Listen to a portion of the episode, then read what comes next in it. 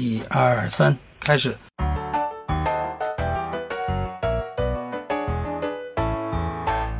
大家好，欢迎收听第一期的影视电报。我们要为大家来盘点一下近期的一些产业新闻。首先，第一个我们会讲到刚刚过去的暑期档，《战狼》的话，毋庸置疑是今年这个暑期档最大的赢家，整体票房已经超过了五十亿的这个前所未有的一个人一个高度。这个是华语片第一次打入全球前一百的这个票房排行。那其他的这个国产电影呢，在口碑上其实有一个整体的这个上升，但是票房的增长却不是特别多。我们我们简单的统计了一下过去两年的数据，从一六年的暑期档的总票房大概有一百二十四个亿，六月份大概有三十八个亿，七月四十五个亿，八月份有四十个亿。跟今年的同季度相比，拆分开来，如果不考虑《战狼》的成功的话，六月和七月的整体数据少了一个多亿。然后直到七月二十七号《战狼》的出现之后呢，整体的把这个票房提升了起来。对，在口碑上的话啊，《战狼》在我们从用豆瓣儿来作为一个评价标准啊，《战狼》的这个豆瓣评分目前是七点四分。那其他的几部这个暑期档票房还不错的电影啊，评分也相当高，都是在七分左右啊。《杀破狼》有七点五啊，《钢波人奇》有七点七，《闪光少女》有七点五，然后《石冷》有七点七。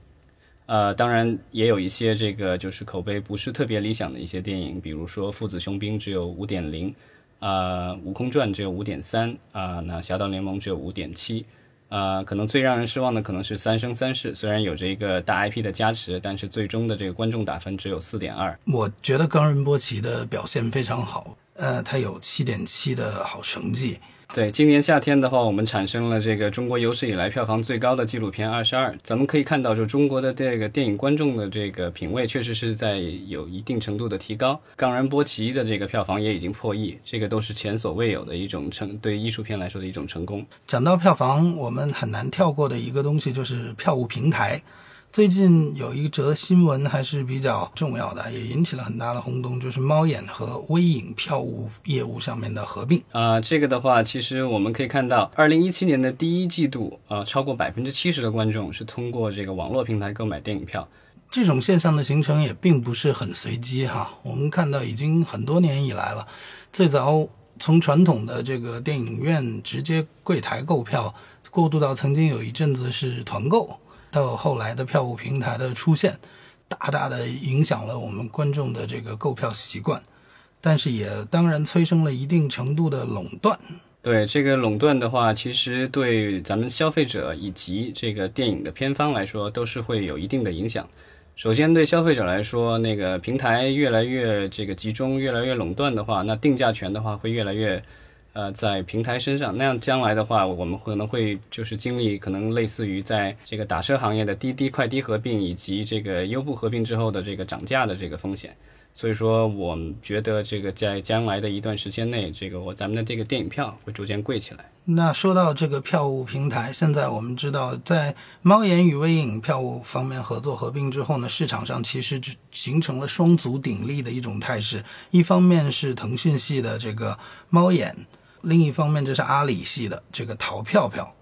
但淘票票那边，这过去一周也出了一个新闻吧，是淘票票和北京文化，就是《战狼二》的这个制作方之一，很多细节还没有还没有出台，但是能够感受到北京文化肯定是站队站到淘票票那一边去了。据说。《战狼二》有百分之四十的票房都来自于淘票票。对，这个也是我刚才提到的，就是说垄断对这个电影行业的影响，一个是消费者，一个是片方。那作为像北京文化这样的这种片方的话，它将来的就是所有电影的宣发可能会越来越受到这个平台的左右。我们可以日后观看，就说这个到底整个电影行业会怎么样受到这个就是平台的这个影响吧。包括阿里今年在北京电影节期间就放出话来说，他们要建立这种啊上海电影节，上海电影节，不好意思，对。阿里影业是需要继续他们深入挖掘，他们管这个东西叫基础设施，其实就是在讲他们自己不会做开发，不会做内容，不会再做内容生产厂商。但就像你刚刚所讲到的，这这种形式是对一个传统的电影公司来说会有极大的不利之处。就是说，如果阿里整个放弃这个它的内容的这个制作的话，那也许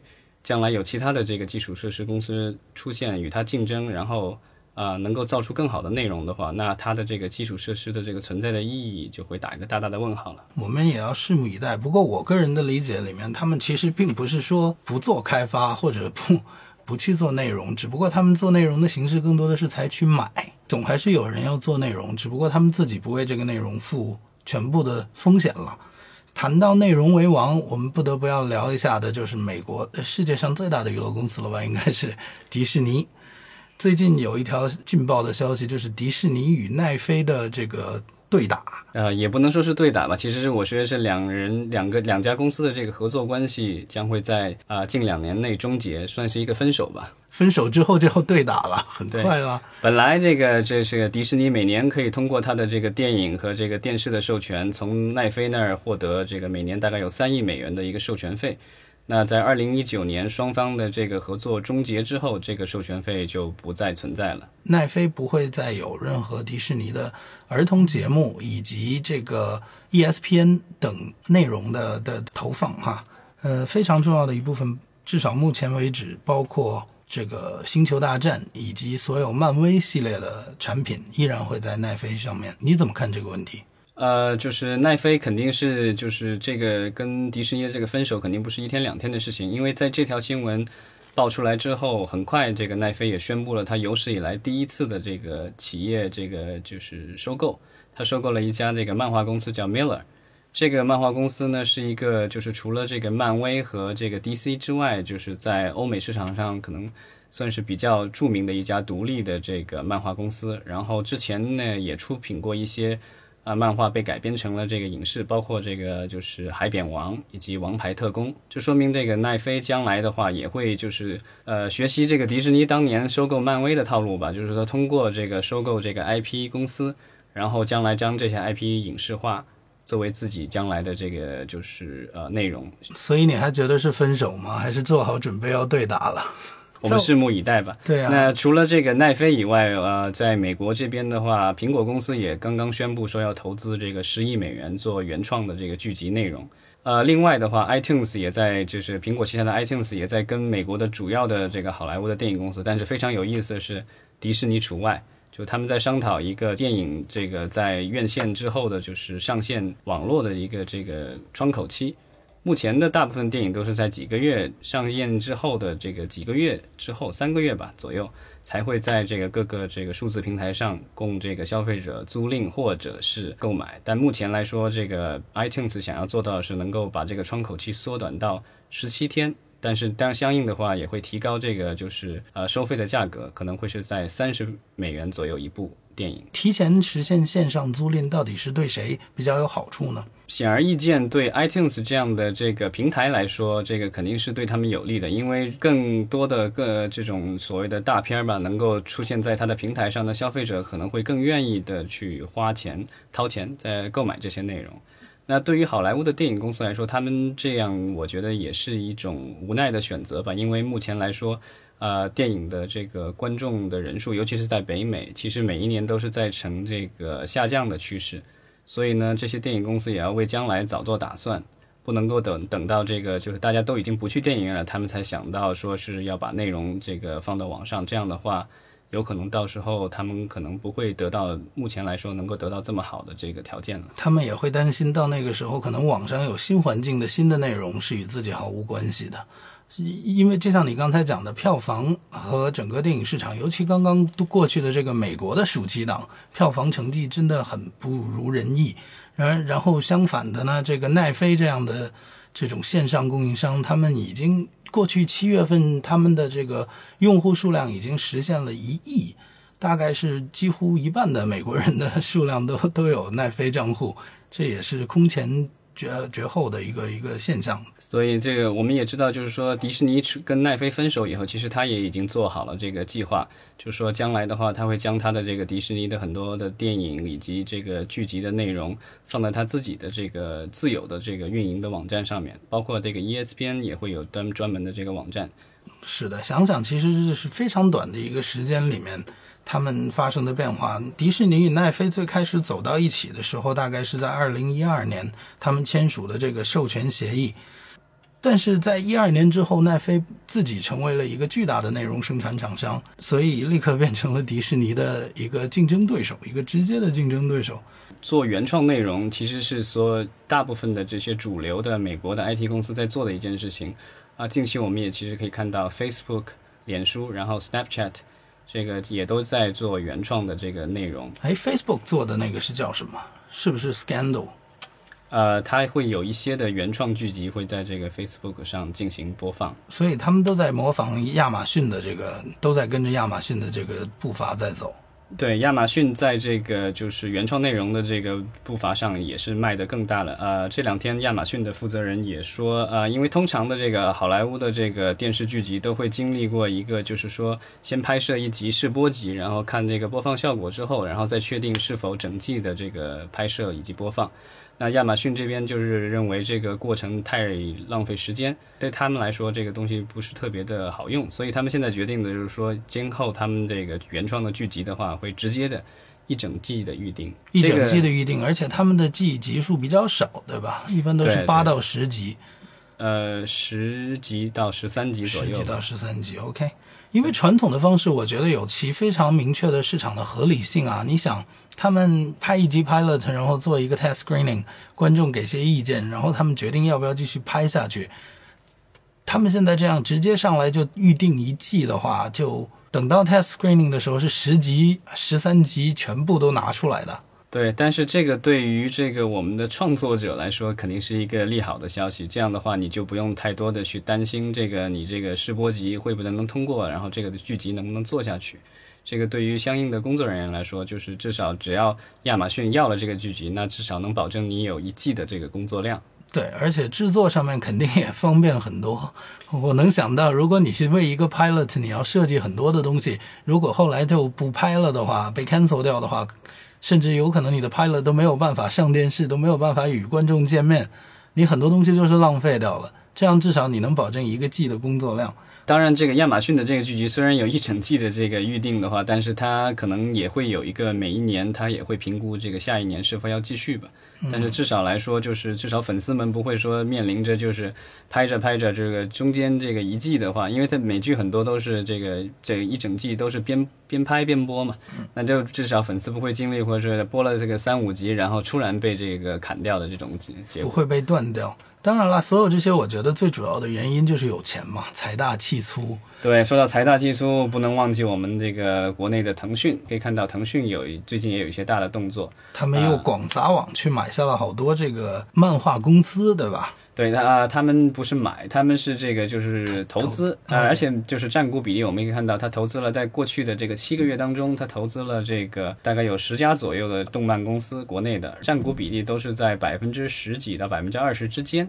这个其实我们可以看出来，它是其实并没有控股这些公司，但是啊，为的是拉拢他们在自己的平台上生产内容。无论是对传统的这个公司来说，还是说现在的新兴的这个互联网的这个平台公司来说，内容都是他们最重要的一一个商品。所以说到底还是内容为王，是吗？那内容为王，我们现在就是看一看这个八月份啊，我们的一些电影立项的这个情况。呃，在电影局的网站上，我们可以看到啊，在八月一号到八月十号之间，呃，全国那个备案了故事影片九十九部，然后另外还有三部的合拍片。比较有意思的也有两个项目，一个是那个《追风录》。谈到《追风》，其实大家都非常了解，就是杨德昌在临呃临终之前花了大概十个月的时间，精心筹备出来的一个动画电影的雏形，但是这么多年一直没有被继续开发过。直到最近，我们都收到消息，是光线那边以以及光线旗下的这个动画的公司叫做彩条屋，他们准备继续开发和制作这个电影，然后目前的名字是改名为《追风录》了。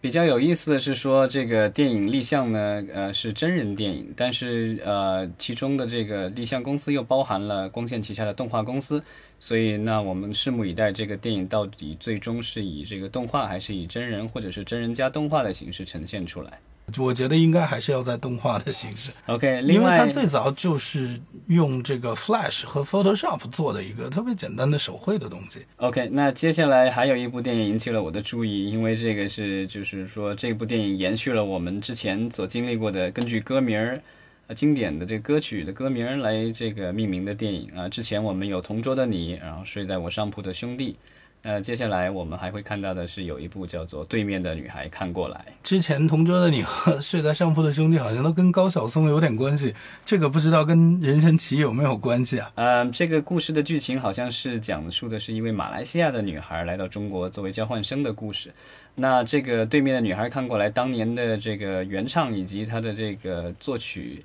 作词都是阿牛。所以我觉得这个有可能是这个和这个阿牛可能有什么关系，因为他是来自于我们都知道他是来自马来西亚的一位歌手。而接下来的话，呃，我们可以这个聊一聊我们的这个国产电影走出去。这最近多伦多电影节也有不少的这个中国电影，比如说冯小刚的《芳华》呀，吴宇森的《追捕》啊，还有这个蔡尚君导演、这个黄渤主、宋佳主演的《冰之下》。另外一部想要。个重点提及的就是文彦导演的这部叫《嘉年华》的电影，它其实给我的感觉读起来非常像这个去年奥斯卡的热门大片《Moonlight》，讲述了这个对月光男孩，只不过这次把镜头聚焦在了呃女生身上。呃，在众多的这个国际，尤其是大的电影节上，中国影人的这个身影其实是越来越频繁。但是我们可以看到的一个趋势是说，我们越来越多的这个主流的导演，包括我们的第五代这些大导演们，基本上已经放弃了对这些电影节的这些奖项的角逐。主要他们参加这些电影节都是为了去呃走走红毯，宣传一下他们的这个新片儿。而他们的这些新片经常也是基本上只是作为展映参与这些电影节的活动，而并不是去评奖。那越来越多的我们看到的是一些新兴的一些电影人，他们还在这个孜孜不倦的这个。耕耘在艺术片的这个世界里，其实长久以来，我们都能够感受到这两个世界——主流电影制作圈子和这个艺术艺艺术类电影之间的分裂，哈。电影所有正式去参加电影节的这些影片，其实很少有机会在国内进入院线。然后，国内进入院线的这些片子也很少去真正参加评奖。呃，最近对于艺术电影来说，其实有一个非常好的一个利好的消息，那就是呃，我们的这个艺术电影的这个联盟的这个建立。关于艺术电影联盟，真的是一个非常好的消息。它其实是一小撮、一小部分的这个影院，专门放出来一些时间和屏幕。啊，专门用来播放呃艺术类的电影，对，等于是一条这个艺术电影的专线渠道。这种东西你刚才也讲到过，只要你有排片，就有人去看，这个我觉得是非常好的一个事情。我们简单的看到，目前它第一单成绩单就是来去年的奥斯卡奖最佳男主角的电影，叫做《海边的曼彻斯特》，也是我个人非常喜欢的一部片子。我是今年早些时候在台湾看到的这部电影，我相信跟国内的大部分观观众在之前是通过网上下载很不一样。呃，我个人觉得这样的一部电影还是属于大屏幕的，所以我很高兴看到它能够走到一个有专门为它呃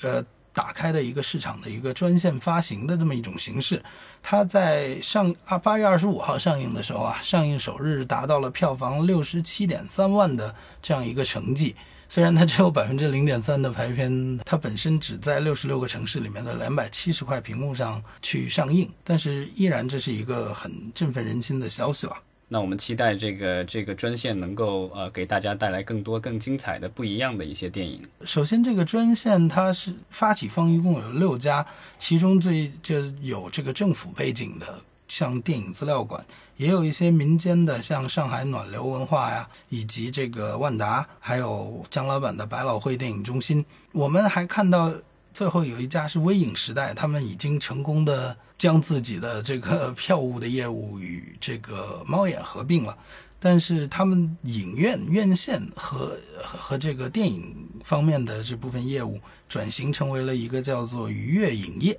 是吧？对，这个愉悦这个品牌一直是存在的，它包括了愉悦影业和愉悦发行。